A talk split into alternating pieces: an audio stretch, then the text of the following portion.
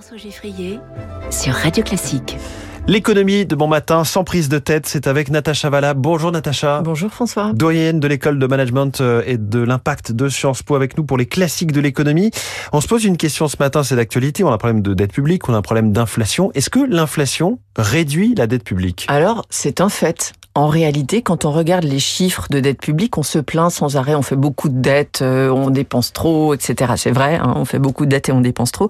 Mais la dette publique, dans les pays européens depuis 2020, c'est-à-dire depuis qu'on a un retour de l'inflation à des taux qui sont quand même beaucoup plus élevés que ce qu'on a connu pendant deux décennies, eh bien, on se rend compte que la dette publique baisse. En Allemagne, c'est euh, moins 3,5% en Espagne, pratiquement moins 10% en Italie, moins 15%. Donc voilà, on a des ratios qui, hmm. nominalement, optiquement, s'abaissent et s'abaissent grâce à l'inflation.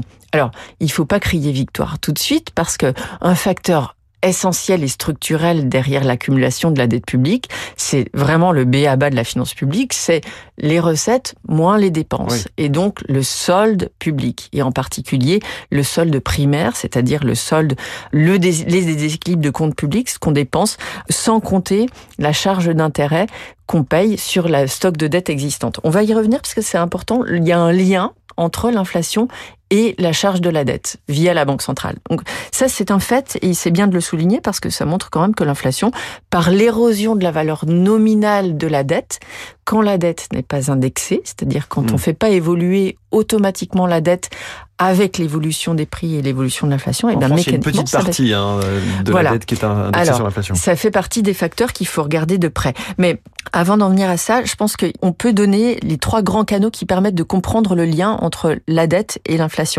Le premier effet de l'inflation sur la dette publique, c'est l'effet dénominateur. Donc, quand on a de l'inflation, le PIB nominal, donc la production euh, du, pays, en valeur de, prix, augmente.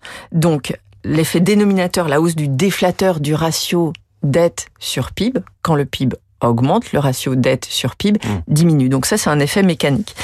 Euh, le deuxième effet, c'est que quand on a de l'inflation, les revenus des taxes, euh, la TVA, la TIPP, etc., ça augmente. Donc on a un effet recette favorable. Quand mes prix augmentent, j'ai plus de TVA parce que c'est un pourcentage du prix.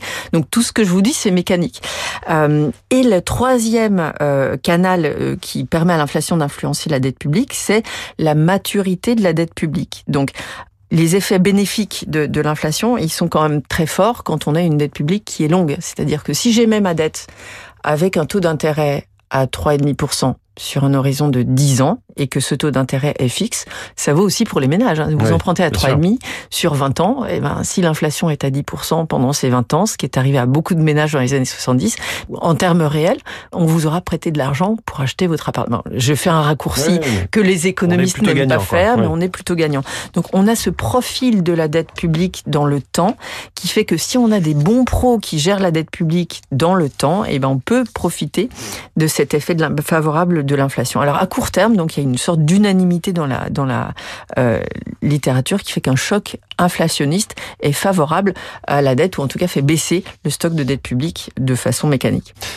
Est-ce que ce que vous venez de dire peut changer quand même d'un pays à l'autre? Alors oui, ça change d'un pays à l'autre. Pourquoi? Parce que on n'a pas parlé d'où venait l'inflation, mais c'est important de savoir d'où vient l'inflation.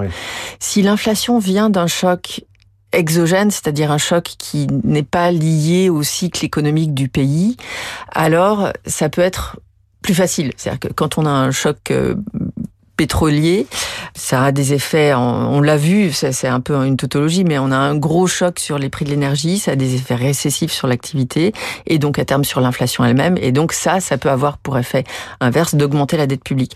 Un deuxième euh, facteur important quand même, et donc qui fait, qui fait que ça diffère entre les pays, c'est que le lien entre l'inflation et la dette publique va dépendre de la réaction de la Banque centrale. Je mmh. m'explique. Quand on a de l'inflation, et que la Banque centrale a l'impression qu'elle peut faire quelque chose contre cette inflation. C'est-à-dire que l'inflation vient de mon économie euh, mmh. domestique. Il y a, il y a une surchauffe, il y a trop d'argent. Donc je vais, en tant que Banque centrale, augmenter les taux d'intérêt cette augmentation des taux d'intérêt va avoir un impact, si ça marche, sur l'inflation, si c'est l'inflation qui, qui est sensible à ma politique monétaire. Seulement, souvent, ça, ça a été euh, observé par des grands économistes, l'ajustement des taux d'intérêt par la Banque centrale, il est moindre que l'ajustement du taux d'inflation. Donc, mon inflation est à 5%, la Banque centrale augmente les taux de, mettons, 3%. En termes réels, quand même, les taux d'intérêt auront diminué.